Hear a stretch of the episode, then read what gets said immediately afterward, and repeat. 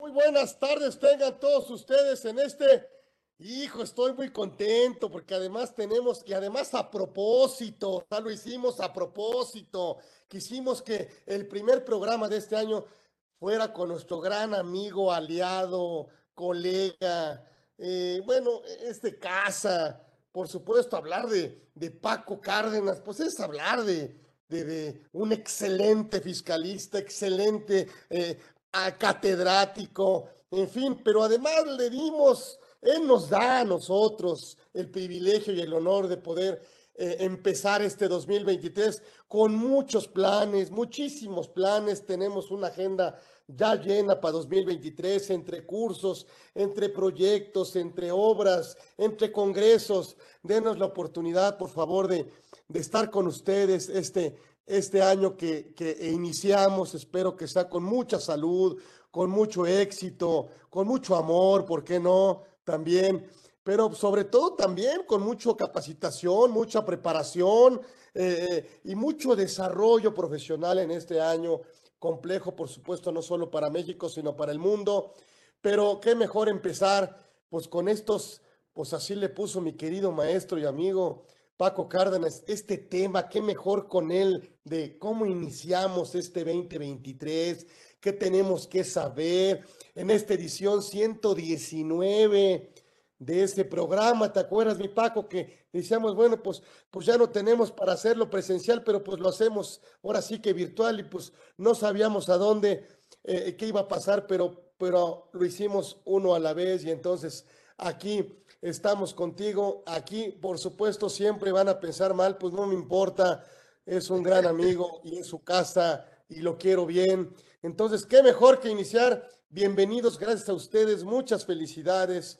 Este año de veras les deseamos lo mejor del mundo y gracias por estar con nosotros en este primer programa de 2023 que por supuesto lo haremos cada semana, ¿sí? Habían algunas propuestas, pero no, lo haremos como hemos venido haciéndolo, con mucho esfuerzo, pero también con mucho cariño y con mucho agradecimiento para ustedes que siempre están con nosotros, ya han estado hace 119 emisiones. Yo me callo porque yo también voy a tomar nota, miren, voy a tomar nota, a ver qué, ¿Qué nos dice mi querido Paco? Que seguramente será muy, muy interesante. Bienvenido, mi querido amigo Paco Cárdenas Guerrero, está con nosotros aquí, el maestro Cárdenas, ¿eh? No, no, no, no quisimos aperturar el año sin la presencia, la excelentísima presencia de mi querido Paco Cárdenas, que está aquí con nosotros. Gracias, bienvenido, mi querido amigo. Gracias, Carlitos. Eh, antes que nada, feliz año. Les deseo lo mejor a todos los que nos están haciendo favor de escuchar, de ver. Y a ti, Carlitos, un abrazo muy fuerte y agradecido como siempre por tu confianza, por tu cariño. Muchas gracias. Bendiciones para todos, Carlitos. Y pues vamos a platicar esta tarde sobre, eh, siempre platicamos cierre, Carlitos, siempre platicamos cierre y a veces también creo que es importante platicar cómo nos va a ir al inicio del año por algunas obligaciones que tenemos y por algunos efectos que trae consigo precisamente las operaciones que tuvimos hasta el 2022. Entonces, esa es la intención y pues sin más preámbulo y agradecido por esta invitación y me siento la verdad como siempre lo ha hecho Valer mi amigo Carlitos, me siento en casa. Gracias Carlitos, gracias, feliz año, un fuerte abrazo. Entonces, pues vamos a, vamos a empezar, Carlitos. ¿Quieres, ¿Quieres comentar algo? ¿Quieres que abramos tema? Este, como, como lo dispongo yo con algunos temas que traigo preparados. Eh, como por ejemplo, ¿te parece bien que platiquemos qué pasa con las devoluciones, descuentos y bonificaciones? Porque creo que ese es un tema en el cual a veces eh, nos queda la inquietud de saber en qué ejercicio vamos a aplicar las devoluciones, descuentos o bonificaciones sobre ingresos, sobre todo porque tenemos un artículo 31 reglamentario que muchas veces eh, queremos aplicar y pues lo que quiero compartir con ustedes es un análisis precisamente, primero que nada, de este tema. Entonces, miren, para ello, a mí sí me gustaría eh, guiarme con base en lo que establece, perdón, lo que establece la ley para que ustedes vean el fundamento de lo que vamos a platicar. Entonces, si me permites, Carlitos, voy a compartir algunas diapositivas. Eh, déjame, aquí estoy ya.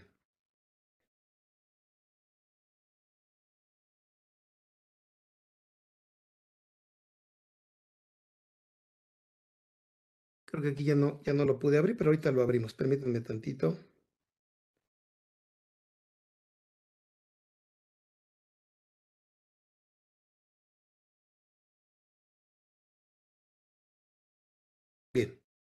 Pero este es otro archivo. Este. Bien, ¿qué es lo que establece la ley del impuesto sobre la renta en cuanto a el momento en que podemos hacer deducibles o disminuir estas devoluciones, descuentos y bonificaciones? Bueno, me voy a adelantar aquí un poquito de estas láminas. Ahorita, ahorita nos regresamos a la ley de ingresos, pero quiero empezar con este tema de las devoluciones. Aquí, eh, como podrán ustedes observar, el artículo 25, fracción primera de renta, señala de manera expresa el momento en que se pueden efectuar las deducciones y en particular en tratándose de devoluciones, descuentos o bonificaciones, señala que se pueden deducir las devoluciones que se reciban o los descuentos o bonificaciones que se hagan en el ejercicio. Esta parte es fundamental porque aun y cuando nosotros eh, en las operaciones del día a día tengamos alguna devolución, descuento o bonificación en el 2023, se deberá de permitir la deducción en el 2023 y no en el 2022, aunque el ingreso haya sido acumulado en el 2022. Esto por la redacción que están viendo ustedes aquí, pero también es importante que hagamos una distinción en cuanto a el momento en el que se debe de reconocer desde el punto de vista contable el descuento, la bonificación o la devolución. Y también vamos a ver los diferentes tipos de descuentos. Eh, para empezar, la NIPC 3 en el párrafo 41.2 establece que la bonificación, descuento o devolución se debe de reconocer cuando surge el derecho a tomarla. Es decir, esto puede ocurrir incluso al momento de la venta. Fíjense esto, por favor. Esto puede ocurrir al momento de la venta o cuando se dan circunstancias posteriores. Eso nos va a hablar de dos tipos de descuentos. Un descuento que se llama descuento comercial, lo conocemos al momento de la venta, o un descuento, por ejemplo, por pronto pago o por volumen que se genera después de la venta por una circunstancia posterior. Es por ello que la NID señala que puede haber un descuento comercial y este descuento comercial debe disminuirse de las ventas o de los ingresos para obtener la venta o el ingreso neto. Y eso es algo que eh, en la práctica trae consecuencias y diversos problemas, porque para efecto de los pagos provisionales, sabemos que las eh, devoluciones con sus bonificaciones solamente se van a aplicar hasta el anual como una deducción y no se disminuyen para efecto de los pagos provisionales. Sin embargo, cuando se trata de un descuento comercial, este descuento comercial que va en el neto registrado contablemente, pues también debería de tener el mismo efecto fiscal porque se conoce previo o en el momento, perdón, en que se genera la venta o se reconoce el ingreso. No es lo mismo cuando hablamos, por ejemplo, de un descuento por volumen o un descuento por pronto pago, que ese sí tendría que hacerse valer a través de una nota de crédito.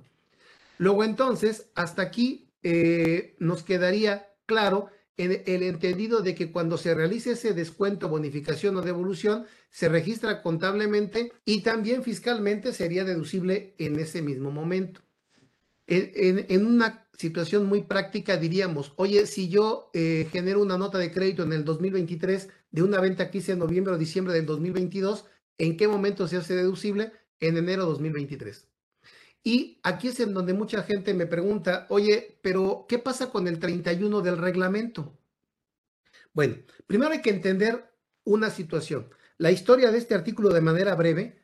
A partir de 2005 nosotros hacemos deducible el costo de ventas y no las compras. La redacción de este artículo que me permite deducir las devoluciones, descuentos y bonificaciones hasta 2004 señalaba que eran deducibles aún y cuando correspondían a operaciones realizadas en ejercicios anteriores. Eso quiere decir que entonces yo sí me podría regresar y iba a ser aplicable un artículo reglamentario que vamos a ver ahorita. Porque en 2005 la redacción, como ya vimos, desde 2005 se modificó para señalar que es deducible en el ejercicio en que se efectúen, es decir, en mi ejemplo, hasta el 2023 y no en 2022. Ahora, también lo mismo pasó para las adquisiciones, las compras, que deberían ser aplicables. Antes señalaba la ley que se podrían disminuir aunque fueran efectuadas en ejercicios posteriores. Y a partir de 2005 señala que procede en el ejercicio en que se efectúen. Luego entonces, tanto para eh, eh, devoluciones sobre ingresos o devoluciones o descuentos sobre compras, debería de ser en el ejercicio en que se efectúen. Y para cerrar, les platicaba yo del 31 del reglamento, que en mi opinión, este artículo ya no ayuda para nada y es totalmente inoperante. ¿Por qué? Porque el reglamento se modificó en 2004, de, era de 2004 y se modificó a partir de octubre de 2005. Sin embargo, el artículo 26 que aplicaba en el 2004 y el 31 que aplica a partir de 2005 son idénticos, aun y cuando la redacción que teníamos para la deducción era diferente, el artículo 26 vigente hasta 2004 y el 31 vigente de 2005 son exactamente los mismos.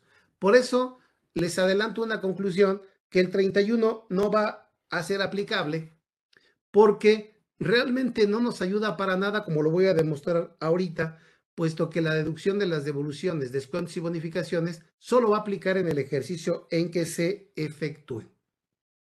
Termino con esta parte.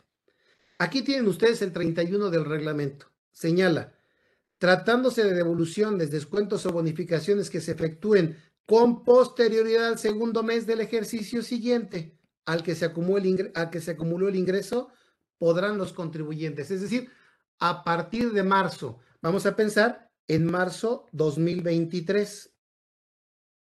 Y el ingreso se acumula en 2022. Fíjense lo que señala el reglamento.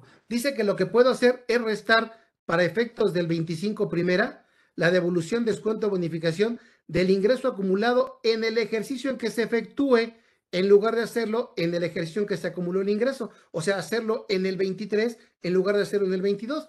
Pues eso no me ayuda en absoluto porque la propia ley señala que se disminuya en el ejercicio en que se efectúe, que es el 23. Entonces esta opción no sirve para nada. Ahora, mucha gente piensa aquí que cuando dice tratándose de las devoluciones que se efectúen con posterioridad al segundo mes, es decir, a partir de marzo, y dicen, oye, lo de enero y febrero, si me regreso, no tendríamos fundamento para regresarlo, puesto que la norma no lo establece de manera expresa. Y tampoco tendríamos fundamento porque el 25 primera señala que es deducible en el ejercicio en que se efectúen.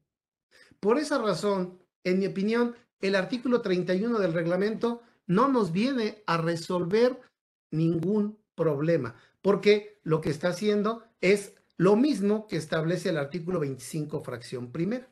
Por eso concluyo con este dato. Un ingreso acumulado en 2022 y una devolución sobre una venta efectuada en marzo del 2023. Entonces, yo no tengo ninguna opción en ley en el ejercicio en que se efectúa es deducible, es decir, en el 23. Y si quisiera yo aplicar el reglamento, no podría porque la opción es que lo deduzca en el 23, igual que es lo que dice la ley. Y es ahí donde les digo que no sirve. Y para efecto de que fuera en enero y febrero, pues tampoco hay disposición expresa que me permita hacerlo en 2022, que me regrese al 22. Por lo tanto, va a ser deducible hasta el 23.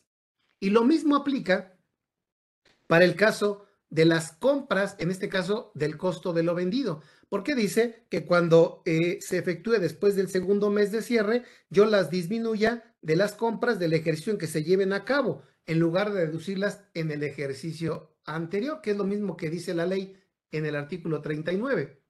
Por lo tanto, aquí tenemos que si hubo un costo de ventas que se dedujo en el 22, porque se vendió la mercancía, y después a mí me la devuelven y yo la devuelvo a mi proveedor en el 23, pues es disminuible del costo del 23, porque eso es la opción que me da la propia ley, no del 22.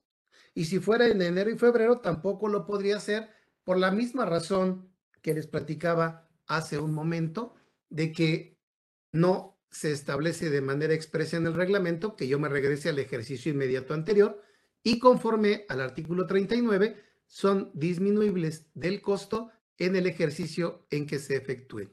Por ello, concluyo en este primer punto. En el inicio del 2023, si yo tengo descuentos, devoluciones o bonificaciones, si se efectúan en el 2023, van a ser deducibles para efecto de ingresos en el 23 y para efecto del costo, disminuibles del costo en el 23 y no me puedo regresar al 22. Y aquí viene algo bien interesante. ¿Cuándo sí me puedo regresar al 22? ¿Qué pasa si la devolución, descuento o bonificación sí se efectúa en el 22, pero no tengo el CFDI? En el ejemplo de ingresos no tengo la nota de crédito porque no la expedí en el 22 y la voy a expedir en el 23. En este ejemplo que les estoy comentando, en mi opinión, sí es posible disminuirla en el 22 porque fue en el ejercicio en que se efectúe. Pero me falta cumplir un requisito, que lo voy a ver ahorita, del 27 fracción tercera, que es contar con un comprobante fiscal, con el cual voy a contar hasta el 23.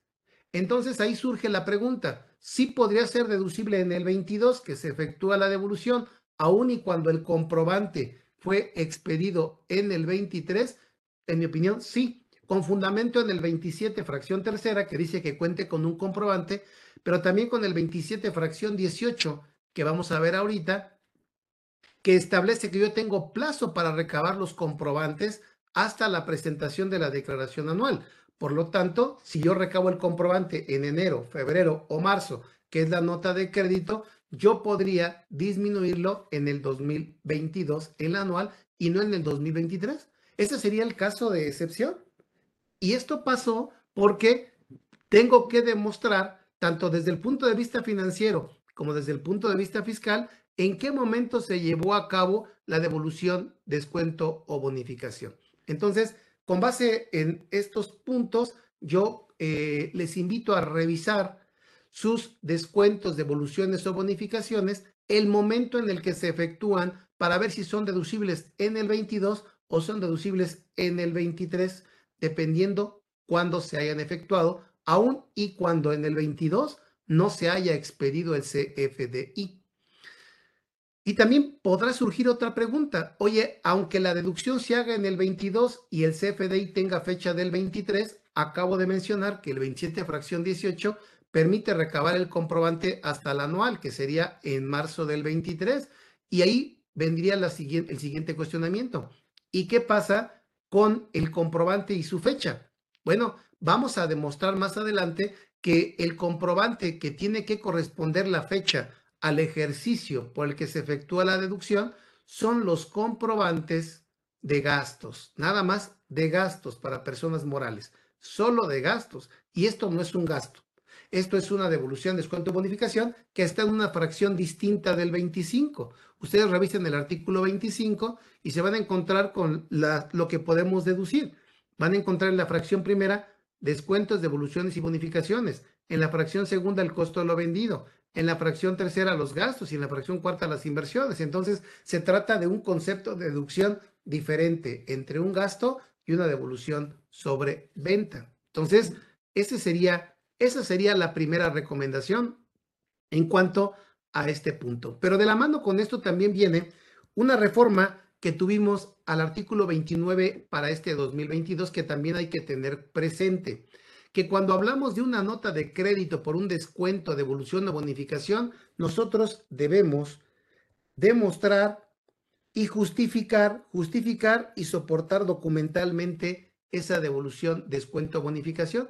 Entonces es importante que de la mano con lo que estamos platicando de cuándo se efectúe, lo podamos justificar y lo podamos documentar. ¿Cómo se justifica un descuento por pronto pago? pues eh, con un contrato, con un convenio, con un comunicado.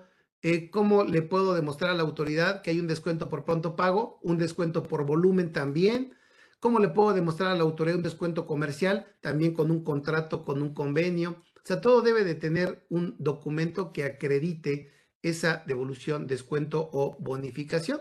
Y se justificaría cuando el contribuyente, en este caso la persona que recibe la devolución, descuento, bonificación, demuestra el por qué eh, se llevó a cabo ese descuento, bonificación o devolución. Entonces, tenemos que tener cuidado con esta disposición. Ahora, de la mano de este tema viene también el tema relacionado con las cancelaciones de los CFDI, porque a veces queríamos nosotros utilizar las notas de crédito para cancelar los CFDI. Desde 2022 ya la autoridad hizo énfasis y lo consideró también eh, dentro de las modificaciones que hubo en el 22 eh, a través de, del Congreso de la Unión para efecto de señalar en el Código Fiscal de la Federación que cuando nosotros tenemos una eh, cancelación sea justificada y documentada también. Tenemos que tener la justificación y la eh, documentación soporte. A ver, aquí me están preguntando algo de relacionado con el tema. Para devolución puede ser la entrada al inventario, sí, también. La regla para determinar el costo de lo vendido dice que para determinar se tomen las adquisiciones de mercados menos las devoluciones con sobre las mismas. ¿Qué pasa si en 2023 tengo esa devolución y pretendo aplicar en el 23 dentro de un costo en donde no están las mercancías deducidas. No, lo que pasa es que estamos partiendo de que si hay una eh, devolución es porque yo, si ya vendí y apliqué costo de ventas, entonces quiere decir que ya la mercancía la entregué y después a mí me la devuelve mi cliente y yo a su vez la devuelvo a mi proveedor y cuando la devuelvo a mi proveedor, ahí es en donde le doy entrada al inventario y abono al costo de lo vendido. Por eso todo esto aplicaría en 2023. Por eso cuando la pregunta dice, ¿qué pasa si en 23 tengo la devolución y pretendo aplicar en el 23 de, un costo en donde no están las mercancías deducidas? Pues se supone que ya las deduje porque ya vendí la mercancía en el 22. Si yo no hubiese vendido la mercancía en el 23 y en el 22, perdón, y en el 23 se lleva a cabo la devolución, pues entonces yo tendría eh, en esa devolución todavía no tengo ningún efecto porque la mercancía no había sido deducida, está dentro del inventario, entonces no tendría efecto en costo. Eso, eso es lo que habrá que tomar en consideración. Eh, muchas gracias por sus comentarios. Vamos a, a continuar. Bien. Ahora, en cuanto a las cancelaciones, les decía que hay que tener cuidado porque ahorita en el 23 puede darse el caso de que tengamos que cancelar comprobantes fiscales. Entonces, la primera pregunta sería, ¿cuáles son los requisitos para poder cancelar un comprobante? El primero es justificar la cancelación. Entonces hay que entender por qué se lleva a cabo la cancelación. ¿Se cancela porque tiene un error y la operación subsiste o se cancela porque la operación ya no subsiste? Ese es el tema. Si la operación subsiste y se cancela porque tiene un error, viene de la mano de una sustitución. Una sustitución y después la cancelación, dependiendo el motivo, o primero la cancelación y luego la sustitución. Si, si, la, si voy a cancelarlo considerando que tiene una relación, entonces primero se sustituye y luego se cancela. Si no está relacionado, entonces lo cancelo y luego lo sustituyo. Eso, de eso depende, del tipo de motivo por el cual se efectúa la cancelación, pero es porque la operación subsiste.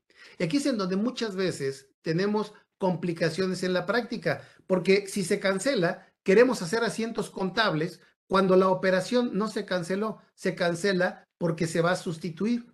Entonces, cuando un comprobante se sustituye y la operación subsiste y se cancela, entonces no hay que hacer ningún asiento contable la operación quedó registrada correctamente en el mes al que corresponde y aquí solamente es un intercambio de comprobantes que no tiene ningún efecto contable, ni tampoco debe de tener ningún efecto fiscal porque la operación quedó en el mes en que se llevó a cabo. En ese caso, cuando nosotros tenemos que soportar documentalmente, habría que ver por qué se está cancelando. Oye, un ejemplo, es que se trata de un cliente que me pide que le cancele y sustituya. Ok, entonces el eh, soporte documental es que el cliente lo está solicitando. La justificación es que lo solicita porque no le sirve el comprobante por X o Y causa. Entonces, esto es lo que tenemos que cuidar y tener presente. Ahora, oye, yo puedo cancelar en 2023 comprobantes emitidos en el 2022 cuando la ley en el artículo 29 señaló que el plazo es cancelarlos dentro del mismo ejercicio, pues vamos a ver que la resolución miscelánea 2022 y ya la 2023 también permiten cancelar los comprobantes a más tardar en la fecha o en el mes en que debo presentar mi declaración anual, es decir, hasta marzo de 2023. El tema es que nosotros en el 2022 teníamos dos reglas. Una regla para los comprobantes de acuerdo al 29 eh, de código del ejercicio, que se establecía que solo eran en el ejercicio cuando se podía cancelar, pero después la regla de señaló que se pueden cancelar hasta el anual. Pero luego teníamos otra regla que les voy a compartir que señalaba que, se, que en el 2022, hasta el mes de diciembre, podíamos cancelar los comprobantes emitidos con anterioridad al 2022, o sea, los del 21, 20, 19, 18, 17. Esa regla no se volvió a publicar en la miscelánea del 2023. Por lo tanto, nos queda solamente poder cancelar los comprobantes del 2022 hasta marzo del 2023, pero no hay una regla en particular que me permita cancelar los comprobantes de ejercicios anteriores al 22. En teoría, porque en la práctica, si ustedes pretenden cancelar un comprobante en 23 del 2022 o del 2021, del 21, perdón, o anteriores, sí lo permite el sistema, aunque dice que se hace fuera del plazo que señalan las disposiciones fiscales, pero sí lo permite. Lo cual traería como consecuencia que en principio, pues yo podría ser eh, acreedor a una multa por haberlos cancelado en un plazo distinto, como lo señala el Código Fiscal de la Federación. Pero el tema es que tendríamos una posibilidad de hacerlo todavía, porque el sistema actualmente lo permite, aunque la resolución miscelánea no lo permita. Vamos a esperar a ver si se publica alguna regla al respecto, pero les, les comparto el fundamento legal y esa es la razón por la cual les quiero compartir estas láminas. Miren, aquí tienen la regla 27147 ya vigente para 2023, la cual señala que la cancelación de los CFDI se podrá efectuar a más tardar en el mes en el cual se deba presentar la declaración anual de ISR. Esto es para efecto del 29 a cuarto párrafo del código. Estamos hablando de los este entró en vigor, esta entró en vigor en el 2022. Luego entonces estamos hablando de los comprobantes del 2022 que se pueden cancelar hasta la hasta el mes en que se presenta el anual, que es marzo del 23. Ahí no tenemos duda. El problema es que miren, esta regla que venía en un artículo segundo de las disposiciones transitorias para 2022, señalaba que no se consideraba incumplido el requisito para cancelar los comprobantes en plazo para aquellos contribuyentes que realicen la cancelación de ejercicios fiscales anteriores al 22 y estos podrían cancelarse hasta el 31 de diciembre del 2022, que fue lo que previó esa regla y lo permitió hasta esa fecha. Pero entonces, desde el punto de vista ya técnico, esta regla, al no estar eh, vigente, pues entonces no, no se permitiría cancelar comprobantes anteriores al 22, a menos que volvieran a publicar esta regla. Por lo tanto, eh, les decía yo que muchas veces se, ve el tema de cierre, cuando, cuando se ve cierre, ahí se vio que teníamos hasta diciembre para cancelar eh, comprobantes anteriores al 22. Y ya en 23, pues solamente cancelar los del 22. Eh, esperemos que la autoridad vuelva a publicar esta regla y se permita cancelar comprobantes anteriores al 23, incluyendo 22 y años anteriores, para que los contribuyentes puedan eh, pues tener un poquito más de tiempo para poder cancelar estos comprobantes. No sé hasta aquí, ¿cómo la veas, Carlitos? Aquí teníamos una, el beneficio de poder cancelar de 2022. A ver si estoy mal. Teníamos hasta marzo sin sanción, ¿no? Sí. Sí. Si no, me, me, cobran el 5% de cada factura cancelada. Así es, así es. Lo que me dices tú es que yo puedo cancelar hasta marzo de 2023 lo de 2022. Correcto. Pero antes de 2022 yo tuve que haber cancelado hasta el 31 de diciembre. Los anteriores a 22. E, eso es lo que estamos comentando, ¿no? Así es, así es, así es. Entonces, hay, mira, Carlitos, esto trae consecuencias importantes porque muchas veces la autoridad cree que quiero cancelar, eh, perdón, no me permite cancelar porque quiere tener un control de los comprobantes en el propio ejercicio. Por eso lo quieren hacer así, pero pierden algo de vista. Pierden que las operaciones que se llevan a cabo eh, en la realidad pueden traer como consecuencia cancelaciones. Te pongo un ejemplo. Imagínate que estamos en preventa de ventas de inmuebles y la preventa fue en noviembre del 21 y va a terminar en noviembre del 23, dos años, imagínate. Y entonces un contribuyente viene y me cancela ahorita, me pagó 2 millones, 3 millones, 4 millones y viene y me cancela la operación. Y yo le quiero cancelar el comprobante que le emití en el 21. Pues ya no voy a poder cancelar el comprobante el 21. ¿Qué es lo que voy a hacer? Ni modo que le pague impuesto cuando yo ya le regresé el importe correspondiente a la operación, Carlitos. ¿Ahí qué hacemos? O ni modo, hay una muy mala práctica, pero que es, por supuesto, inoperante. Una nota de crédito del 100%. Lo cual me parece que, que sería medio absurdo. Sí. Porque es matar a la operación y no modificar las condiciones. Así es, pero nos obligan a, llevar a cabo un procedimiento que ellos dicen que ya no se puede hacer por la, eh, porque la ley no me lo permite de la manera en que yo lo debería de hacer. Pero esto también va a venir de la mano porque con temas en relación al cierre y al inicio del ejercicio. Porque ¿qué pasa con aquellos contribuyentes que te piden los cambios de, comprobantes, pero no te lo piden en marzo, que te lo piden en abril o que te lo piden en mayo, cuando tiene el dictamen, cuando están viendo el dictamen y te lo va a pedir en mayo. Imagínate ya del 22, ya no del 21 ni del 20, te lo pide en mayo. Ya no podrías cancelarlo. Ya no podrías sustituirlo. Lo del 2022 sí. Pero hasta marzo. Pero con sanción. Pero hasta marzo. Sin sanción. Sin sanción. ¿Sí? O sea, sí lo puedo hacer. Entonces decirle a la mejor al, a ver, al, al, sí hay cancelación, pero ¿quién va a absorber el costo de la sanción? Eso. Y además, también dependemos de otra cosa, que el sistema te lo permita. También, también, sí, sí. Es una práctica muy común, ¿eh? O sea, cuidado con este. Yo creo que van a, no sé, es que he perdido la esperanza.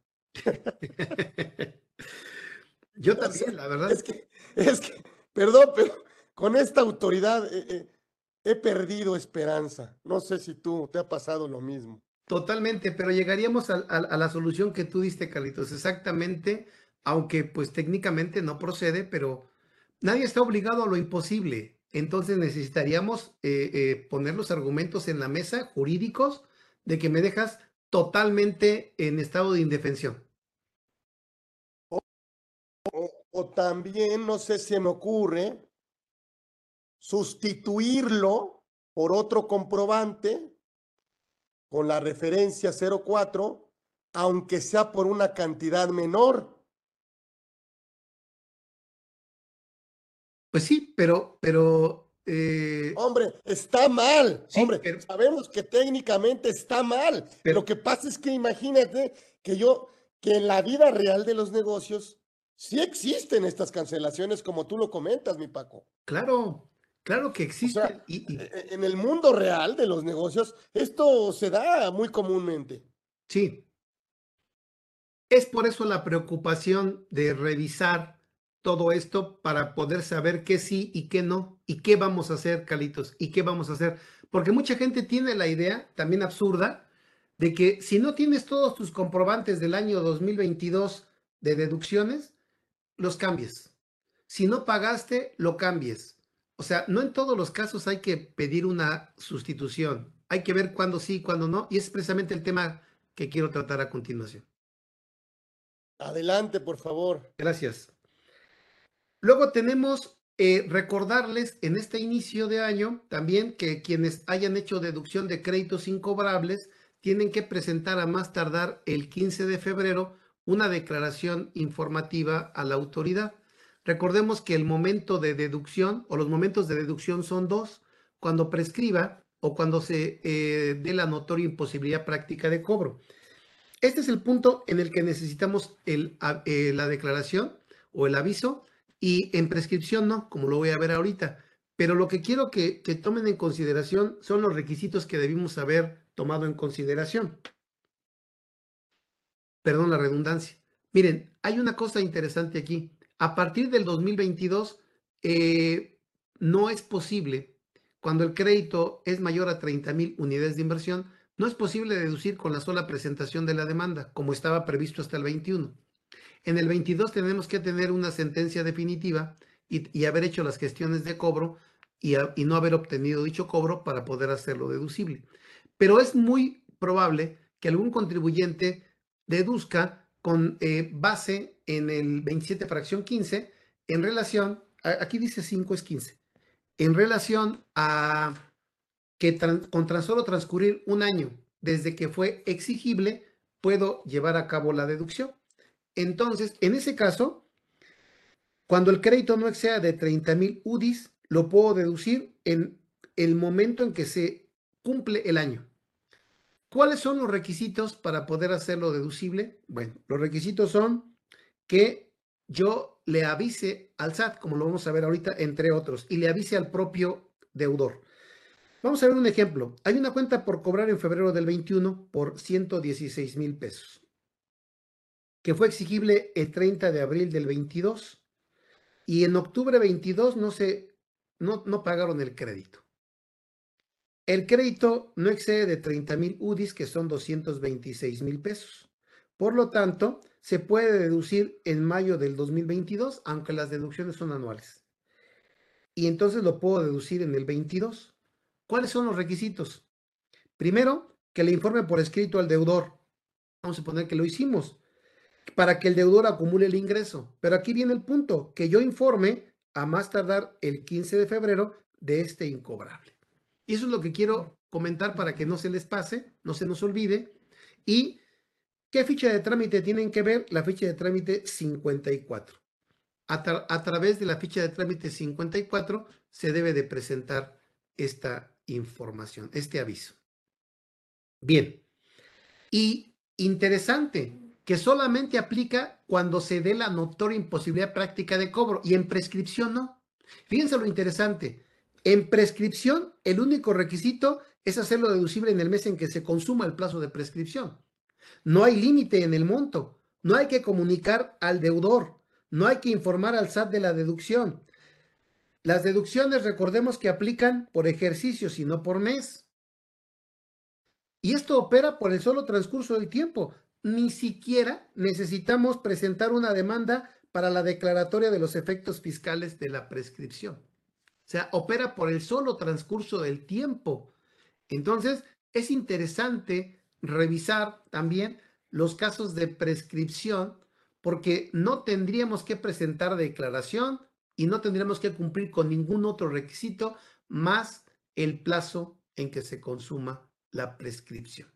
Entonces, Creo que este punto también, para efecto del el inicio del ejercicio, es importante.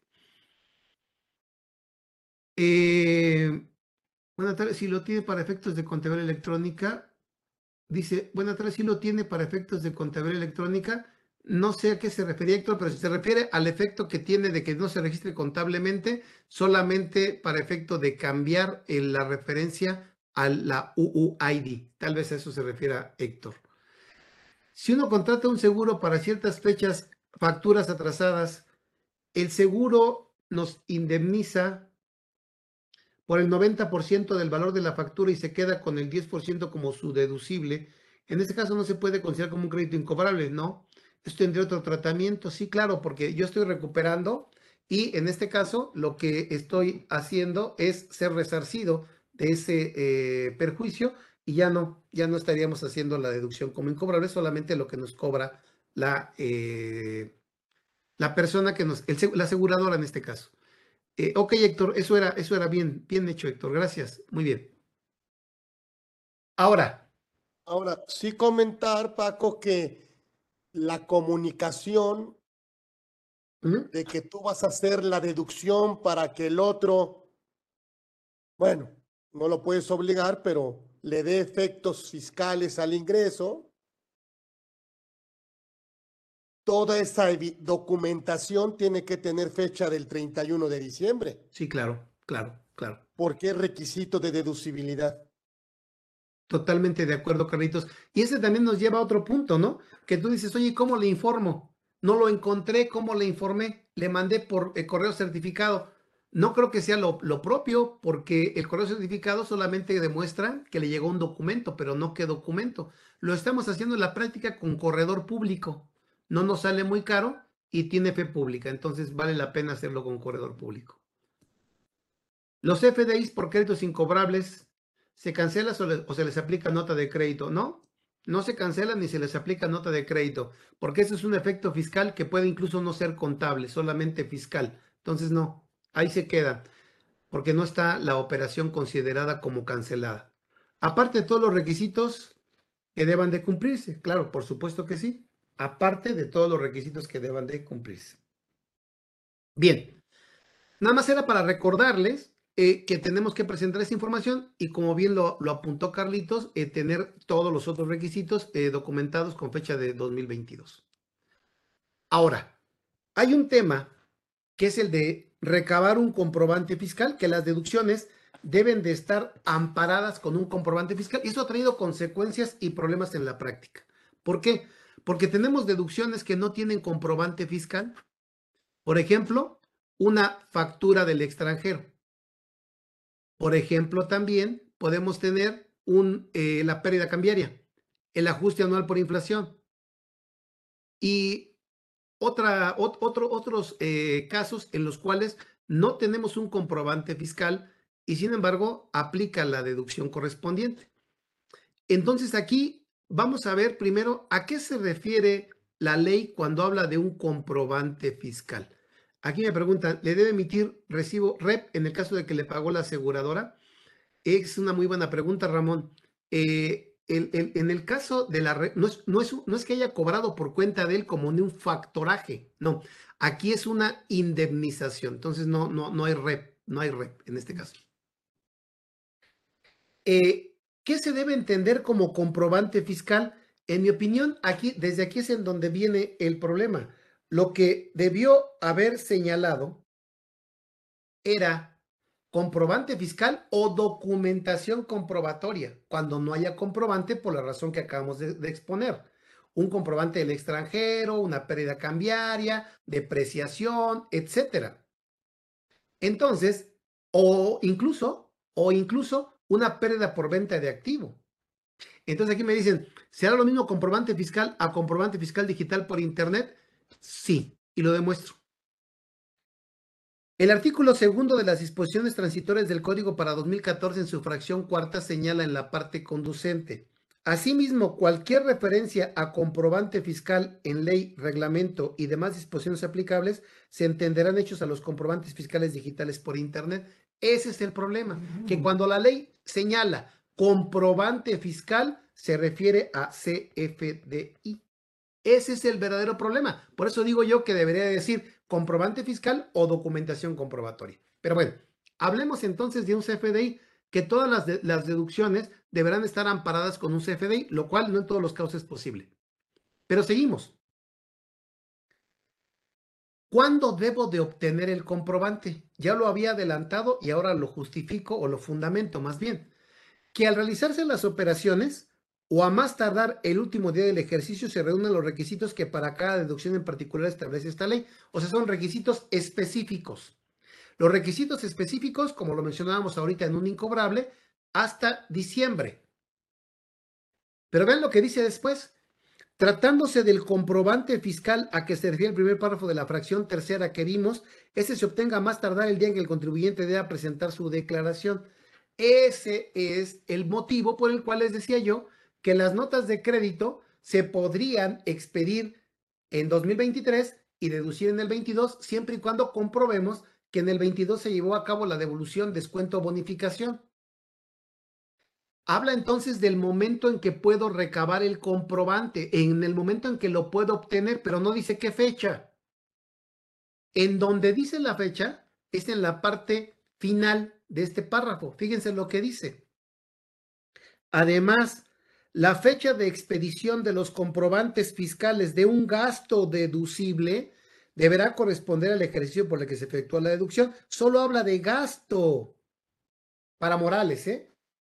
Entonces, no le aplica la fecha para devoluciones, no le aplica para inversiones, no le aplica para costo, no le aplica para aportaciones al IMSS. Todas las deducciones del artículo 25 solamente aplicaría la fecha para gasto no para ninguna otra deducción.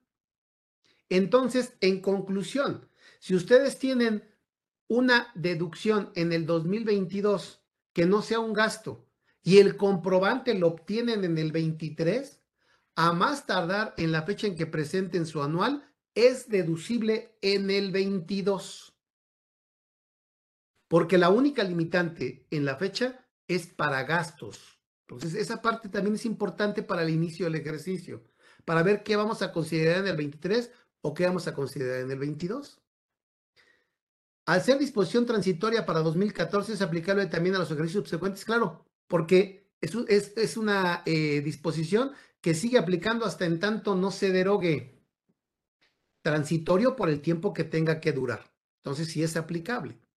Entonces, aquí vamos a tener otras dos eh, consideraciones. Primero, entender muy bien, revisen su artículo 25 para que vean las diferentes deducciones y que el gasto es una de varias deducciones y que es la única que está limitada a la fecha, lo cual es totalmente incongruente. ¿Por qué incongruente? Porque ¿para qué me da plazo para obtener la documentación comprobatoria hasta el anual, me da plazo hasta el anual, pero la fecha quiere que la tenga a diciembre en el gasto. Es totalmente incongruente. Esto aplicaba cuando hablábamos de comprobantes impresos para efecto de que no cambiáramos los comprobantes de un ejercicio para otro. Pero ya en digitales, esto es totalmente absurdo. ¿Y por qué les digo absurdo? Porque vamos a encontrar casos en los cuales esto tiene repercusiones, como lo voy a mencionar ahorita en lo siguiente. Ahora, recordarles también, ahorita voy para allá, eh, para que alcance a ver este punto que quiero con ustedes. Cuando una persona física que no tiene actividades empresariales ni profesionales me enajena un bien inmueble, no está obligada a expedirme comprobante. En este caso, el comprobante no es la escritura pública, desde el 2014 dejó de serlo. Pero la resolución miscelánea en la regla 27120 para 2022, igual para el 23, me permite que si el notario público le incorpora el complemento notario público al CFDI que me expide por los honorarios que me cobra, ese comprobante con el complemento sirve como comprobante fiscal para el adquirente.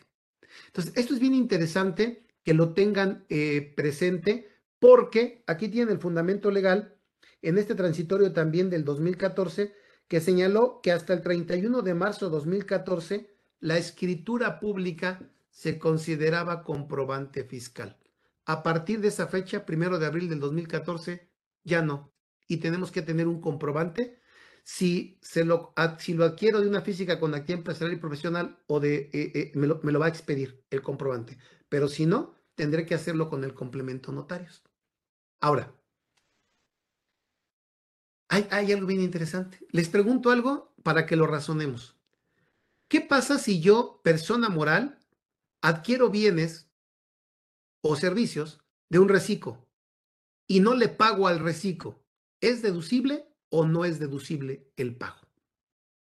Bueno, muchos me dirían, eh, oye, no es deducible porque ellos acumulan al cobro y tú deduces hasta que le pagues. Eso es, dice Sergio, ya se adelantó nuestro amigo Sergio. Eh, es correcto, sí se puede deducir, porque ¿qué creen?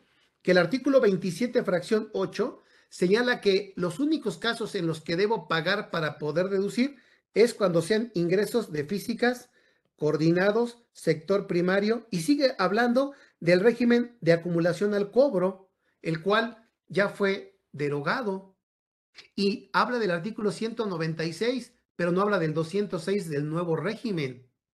Es una situación interesante que hay que analizar porque técnicamente no necesito pagar para poder deducir. Pero cuando hablamos de pagos a físicas, a coordinados o a sector primario o sociedades civiles, ahí tengo un problema. Porque imaginen ustedes que en diciembre tengo el pasivo y no les pagué y me expiden el comprobante en el mes de diciembre y les pago en enero. Podríamos decir, en diciembre no es deducible porque no les pagaste, pero en enero sí porque ya le pagaste. Pero tengo el problema que si es un gasto, la fecha del comprobante es del 22 y yo lo voy a deducir en 23. Y ahí es en donde tenemos que empezar a cambiar comprobantes, a sustituir comprobantes. ¿Cómo le podemos hacer en este inicio de año para no sustituir comprobantes en estos casos del 27 fracción 8? En el caso especial o específico más bien de una persona física. Bueno, les comparto. Si estamos en alguno de estos supuestos, el comprobante tiene fecha del 22 y no es deducible porque no le pagué. Para que sea deducible en el 23, hay que pagarle con cheque. Si le pagan con cheque y entre la fecha consignada en el comprobante, que es 22, y el cobro del cheque, 23, no excede más de cuatro meses, es deducible en el 23 cuando se cobre el cheque, aún y cuando el comprobante tenga fecha del 22. Esa es una forma de no sustituir comprobantes. ¿Y por qué dije esto? Aquí está. El 27, fracción octava, segundo párrafo señala, cuando los pagos a que se refiere el párrafo anterior se efectúen con cheque, ojo, con cheque, la deducción se efectuará en el ejercicio en que éste se cobre, 23.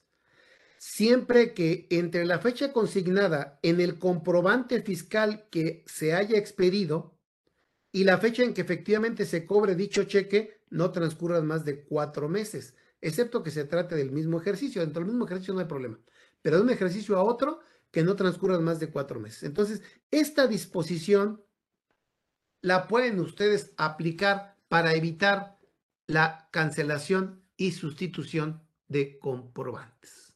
Entonces, eh, son eh, situaciones que, repito, hay que tener mucho cuidado en su aplicación para que no tengan ustedes problemas con la deducción. No hay audio, me dicen. ¿Se fue el audio, eh, Carlitos? No, no. Ok. Bueno, y cierro. yo creo que fue un caso particular. Ok. Y cierro recordándoles algo que me salté aquí en relación a la ley de ingresos que permite eh, aún la aplicación del estímulo para el, para el sector autotransporte del crédito JEPS y para casetas. Muchos lo aplicamos, pero no olviden algo. La primera vez que se aplicó el estímulo de acreditamiento de IEPS, se debió, haber presentado un aviso al SAT. Cuando lo aplicaron por primera vez, en la declaración anual, dentro de los 15 días siguientes a la presentación de la primera declaración, en que se aplique el estímulo conforme al aviso 3 la ficha de trámite 3. No olviden porque si no va a ser eh, inaplicable su acreditamiento. Pero también hay otro y que es todavía más importante en cuanto a todo lo que nos piden. Y estoy hablando de la regla 9.8 del estímulo de casetas para autotransporte. En marzo de este año 2023 se debe de presentar la información mediante buzón de la aplicación de este estímulo. Y aquí está muy drástico porque les pide el inventario de todos los vehículos que se utilizaron durante el año 2022, que pasaron por las autopistas. Y no solamente eso, el nombre técnico y comercial, la capacidad de carga, el modelo, el control de inventario, la fecha de incorporación o de baja y la bitácora de viaje de origen y destino, la ruta. Esto a veces se nos olvida y aplicamos, aplicamos el crédito sin cumplir con este requisito y entonces podemos tener el problema de eh, la aplicación del acreditamiento por no haber cumplido los requisitos. Y bueno, eh, estos son los puntos, Carlitos, que, que, pues creo que con el tiempo pudimos platicar con relación a, a algunos temas del inicio de 2023. No sé si tengas algún comentario, Carlitos. Ay, siempre me quedo y sin albur, mi querido Paco, picado. Pero creo, me parece, el tema de erogaciones a través de un tercero, me dice la resolución miscelánea que lo, el dinero que yo le entregué al tercero tuvo hasta diciembre para comprobármelo. Ah, sí, sí, sí. Y lo de diciembre tiene hasta marzo. Entonces, es muy importante, sobre todo lo digo por el tema de deudores, socios y accionistas. Totalmente si quieres conservar tu trabajo y tú eres contador de una empresa, pues no le pidas que te comprueba el dueño el gasto porque seguramente te vas a quedar sin chamba. Exacto. Ahí los veo los contadores pidiéndole los comprobantes hasta que el dueño le dice, ya, resuélvelo tú. Claro. No tengo la factura. Entonces, cuidado con ese tema de deudores, socios o accionistas, porque, porque se puede prestar a que el socio o accionista no compruebe el gasto y perder la deducción y además ya no lo podemos, si yo me paso de alguna manera de la declaración, pues me está diciendo que le tengo que pedir a él un comprobante y acumule el ingreso, ¿verdad? Así es. Pero fíjate qué, qué interesante este el comentario, Carlitos, porque en mi opinión, ahí lo que, lo que más recomendamos es que no le entregues dinero para que realice gastos por cuenta tuya, sino más bien le reembolses. Porque fíjate, cuando tú le das dinero, él te tiene que comprobar con un CFDI y si no es ingreso para él. En cambio, cuando él lo paga y tú le reembolsas, nada más tienes la no deducibilidad, pero no tienes el ingreso para él. Esa parte me parece muy, muy, este, muy interesante, pero el, punto que maneja sí es, es verdad. Tuvimos de plazo hasta, hasta diciembre y si fue en diciembre hasta marzo para comprobar que ahí también a veces se complica, ¿no? Ahí va a estar muy complicado. Entonces, cuidado con esas cuentas deudoras que tenemos, porque si vienen, si estamos esperando este gasto por comprobar y no lo obtuvimos en diciembre, pues lo que le entregamos de enero a noviembre, pues quizás sea un gasto que va a tener efectos contables, no fiscales, mi querido Paco. Así es, Carlitos, muy interesante. Y mira, nos están preguntando aquí que qué pasa con los trámites de avisos de socios que se enviaron en el 22 y ahora con el cambio del trámite en la plataforma ya no aparece y la ficha técnica no ha cambiado. Bueno, aquí hay un punto importante. La miscelánea del 23 tiene un cambio, bueno, no, no fue en el 23, desde el 22 hubo un cambio que ya no se llama aviso, este, aviso, sino solicitud. Quiere decir que la autoridad ahora te tendrá que autorizar que tu trámite fue correcto, te tendrá que señalar que no tiene, que fue presentado correctamente. Si la autoridad no notifica que fue presentado correctamente, entonces la solicitud todavía no ha sido, este, no, no terminó. Hay que ver a partir de cuándo fue aviso y a partir de cuándo fue solicitud. No recuerdo, creo que fue la tercera o la cuarta modificación a la miscelánea. De eso dependería, Pili, para ver si este, ya lo dejas así o, lo o le tendrías que dar seguimiento. Yo te recomendaría que aún así le dieras seguimiento con un caso de aclaración para que cumplas con la obligación. Ay, mi Paco, pues ahora sí que nos quedamos siempre, siempre agasajados y siempre con, ganas de más. Pero vamos a buscarle una fecha que, tu agenda nos permita, ¿sí? reubicarla, ubicar alguna posibilidad para que nos sigas platicando sobre estos temas que son súper importantes y como ya lo sabemos, quisimos que tú dieras nuestra primera emisión de 2023 no me queda más que tenemos un reconocimiento ahí, ya sé que son virtuales, pero pues uno más ahí para la carpeta ahí. Muy bien, para materialidad. Eh, para materialidad y para efectos de que vayas llenando ahí por mes, en archivos digitales, los reconocimientos. Muy bien. Entonces, aquí, pero el reconocimiento, pues, pues ya lo tienes. Ya lo tienes porque las puertas de esta casa son tuyas y esperemos que, que bueno, que nos des algunas otras fechas en, en, el momento que tú lo decidas y no darte pues más que las gracias y enviarte un abrazo de inicio de año y a todos los que estuvieron con nosotros. Gracias por la confianza. Iniciamos con conversando con Orfe este año. Qué mejor que lo hicimos. Nos vemos próximo miércoles, pero este, este inicio fue eh, ahora sí que con, no, pues ahora sí que con oro molido porque tuvimos aquí al maestro Francisco Cárdenas Guerrero, que es la verdad, ¿sí? Es un agasajo escucharlo. Gracias a todos. Gracias, mi Paco. Abrazo. Gracias, Abrazo, grande. Gracias. a todos. Feliz año. Feliz inicio de año.